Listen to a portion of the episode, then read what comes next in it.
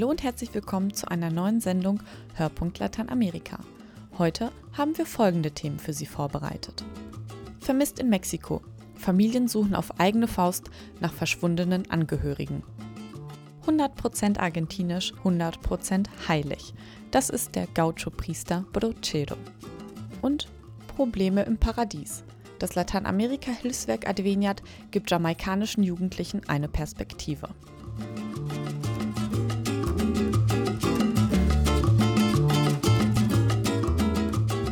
In Mexiko werden über 27.000 Menschen vermisst. Eine traurige Bilanz. Die Familien der Vermissten fühlen sich vom Staat alleine gelassen und nehmen die Suche selbst in die Hand. Häufig trifft der Suchtrupp auf Massengräber. Was sie dann tun, das berichtet Sandra Weiß.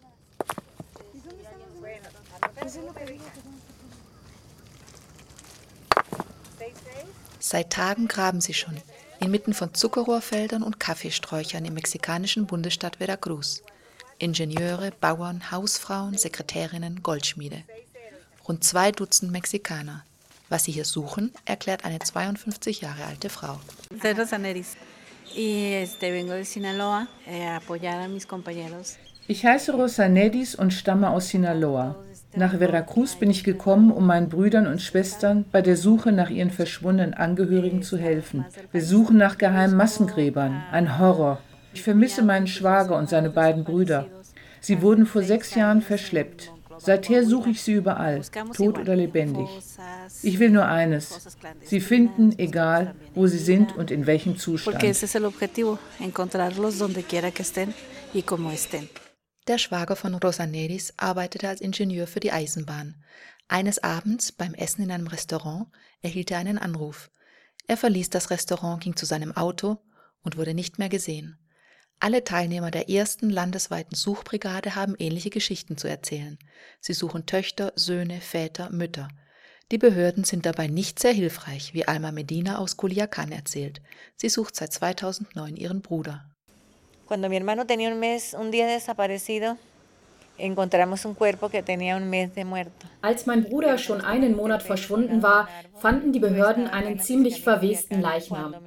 Die Fingerabdrücke waren unklar, also versprachen sie mir, DNA-Proben zu machen. Ein Jahr lang hat mich die Staatsanwaltschaft hingehalten, bis ich dann mal zur Gerichtsmedizin bin. Und dort wurde mir gesagt, die Proben seien nie irgendwo hingeschickt worden. Als sie endlich ausgewertet waren und eine ziemlich große Ähnlichkeit ergaben, war der Leichnam längst in einem Massengrab verscharrt. Ich machte Druck und verlangte eine Exhumierung, aber sie fanden das Grab nicht mehr. Von fünf unterschiedlichen Leichen haben sie Proben entnommen. Bisher kamen aber nur zwei zurück und die waren negativ. Es ist ein ständiger Kampf mit der Regierung. So ähnliche Geschichten erzählen alle Teilnehmer der Suchbrigade. Sie sind es leid, sich von den Behörden hinhalten zu lassen. Deshalb haben sie selbst begonnen, nach ihren Angehörigen zu suchen, wie Juan Carlos Herrera erzählt, der Initiator der Suchbrigade.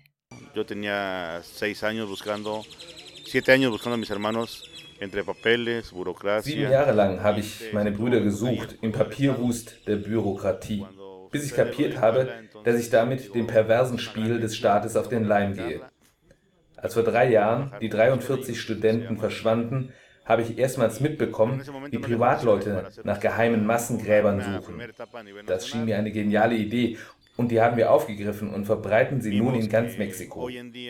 Wir haben forensische Kurse veranstaltet.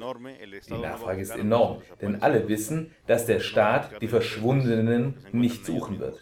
Wir sind inzwischen so weit, dass wir schon gar keine Gerechtigkeit mehr verlangen. Die gibt es schon lange nicht mehr in Mexiko. aber wir versuchen mit unserer humanitären Arbeit wenigstens die Angehörigen zu trösten und die Wahrheit herauszufinden.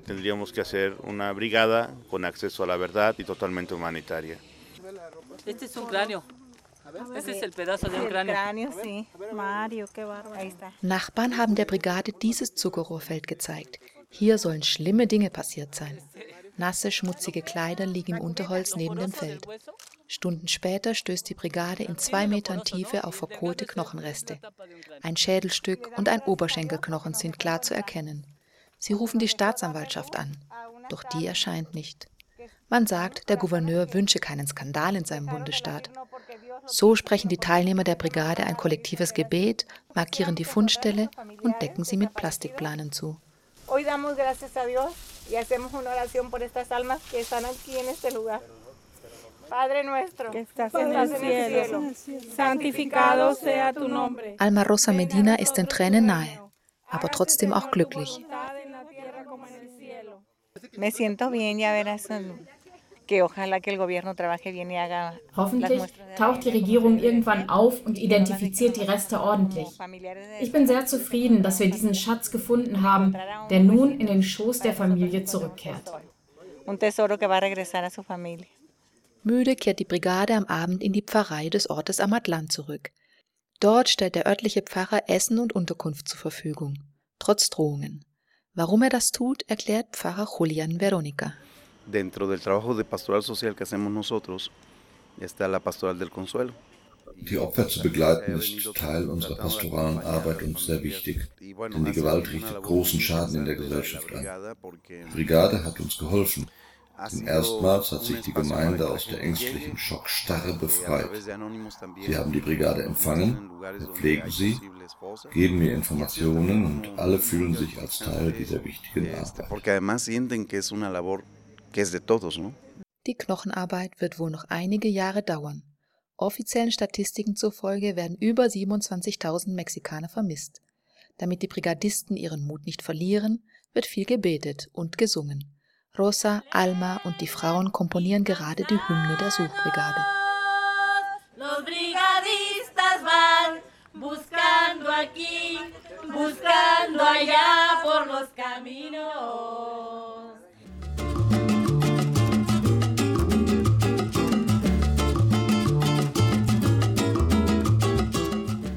Wird der erste hundertprozentig argentinische Heilige sein, geboren und gestorben in dem südamerikanischen Land. In Argentinien ist José Gabriel de Rosario Brochero als der Gaucho-Priester bekannt. Sein Landsmann Papst Franziskus hat ihn den Hirten, der den Geruch seiner Schafe annahm, genannt. So nennt Franziskus jene Pfarrer, die ihrer Gemeinde besonders nah sind. Viktoria Eglau war auf der Spurensuche des Gaucho-Priesters.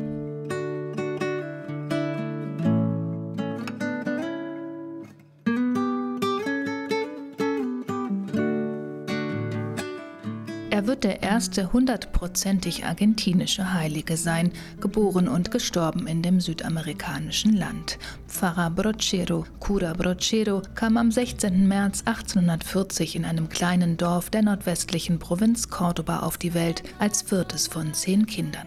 In Argentinien ist José Gabriel del Rosario Brochero als der Gaucho-Priester bekannt. Auf alten Schwarz-Weiß-Fotos sieht man den Landpfarrer auf seinem Maultier Malacara, bekleidet mit einem Poncho und einem schwarzen, breitkrempigen Hut. Auf Malacara ritt Brochedo über die steinigen Wege der Sierra, der Bergkette von Cordoba, und evangelisierte dort jahrzehntelang die Campesinos, die Armen, die von der Gesellschaft Vergessenen.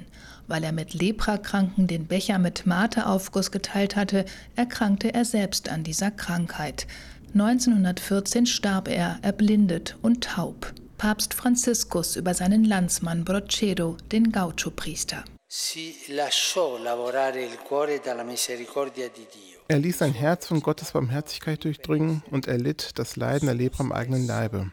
Er, der bis zum Ende davon träumte, durch die Sierra zu galoppieren und deren Flüsse zu durchwaten, um Kranken die Salbung zu erteilen.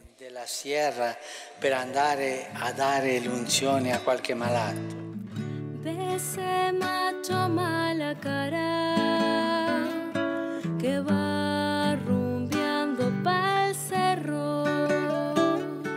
Für den argentinischen Papst war Brochero ein Hirte, der den Geruch seiner Schafe annahm. So nennt Franziskus jene Pfarrer, die ihrer Gemeinde besonders nah sind. Selig gesprochen wurde der Priester 2013 in dem nach ihm benannten Ort Villa Cura Brochero in Córdoba. Im Januar dieses Jahres erkannte der Papst per Dekret das zweite Wunder an, das Brochero zugeschrieben wird die rasche, medizinisch nicht erklärbare Genesung eines Mädchens, das einen Hirnschlag erlitten hatte, nachdem es von seiner Mutter und seinem Stiefvater brutal geschlagen worden war.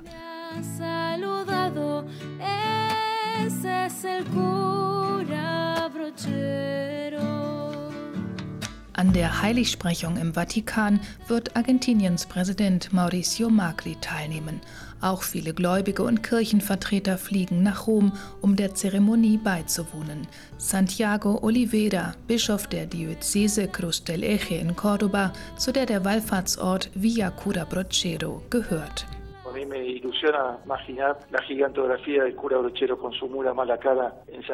Mir das große Bild vom Pfarrer Brochero und seinem Maultier Malacara auf dem Petersplatz vorzustellen, erfüllt mich mit Freude.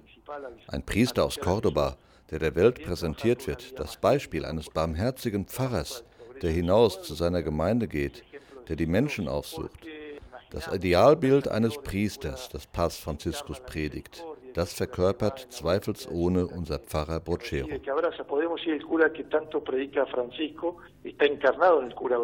Brochero habe verstanden, dass Evangelisierung nicht nur bedeute, die gute Nachricht von Jesus Christus zu verkünden, sondern auch, sich für ein würdevolleres Leben der Menschen einzusetzen, sagt Bischof Santiago Oliveira. Trabajó para el progreso de su pueblo, que haya ferrocarril, que haya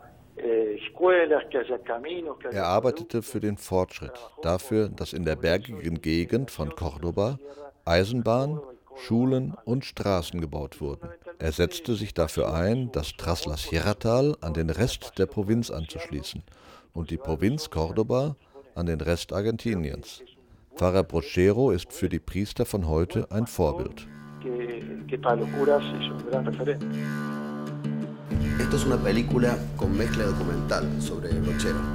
¿Y qué se supone que yo tengo que hacer de cura? Über den Gaucho-Priester ist vor kurzem ein Film gedreht worden. Cura Brochero, La Película, ist halb Doku, halb Fiktion. Pünktlich zur Heiligsprechung kommt der Streifen in diesen Tagen in ganz Argentinien in die Kinos. Yo soy el nuevo cura. Recién vengo de San Pedro. José Gabriel Brochero mi nombre.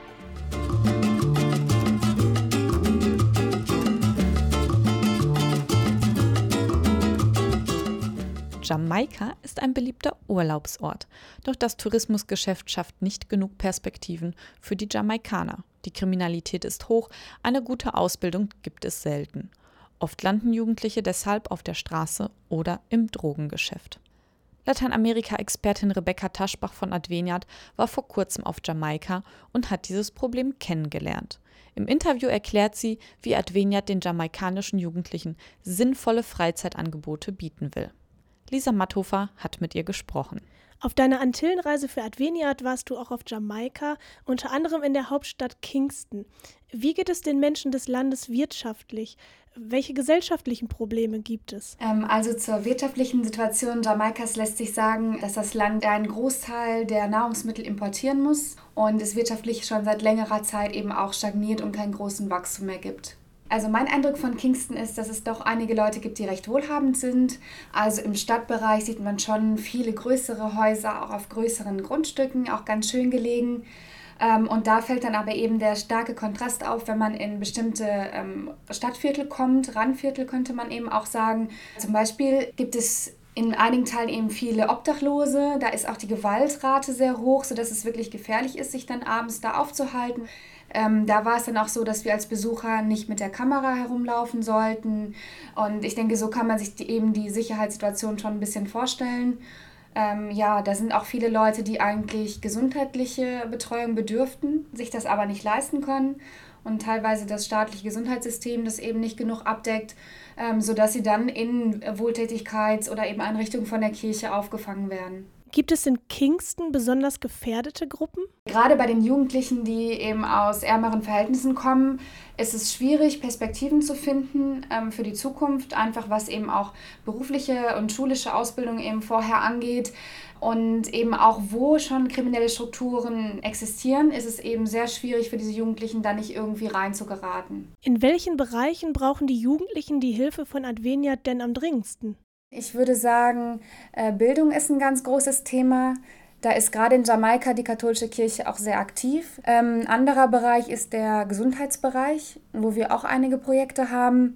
Und ansonsten sehr viel eben auch für die Jugend, wo an Angeboten noch Sozialkompetenzen oder eben auch Freizeitangebote oder so noch viel gemacht werden kann. Das war's für dieses Mal. Herzlichen Dank an Sandra Weiß, Viktoria Eglau und Lisa Matthofer für ihre Mitarbeit. Mein Name ist Laurin Zins und ich hoffe, dass Sie auch bei der nächsten Folge wieder dabei sind. Bis zum nächsten Mal.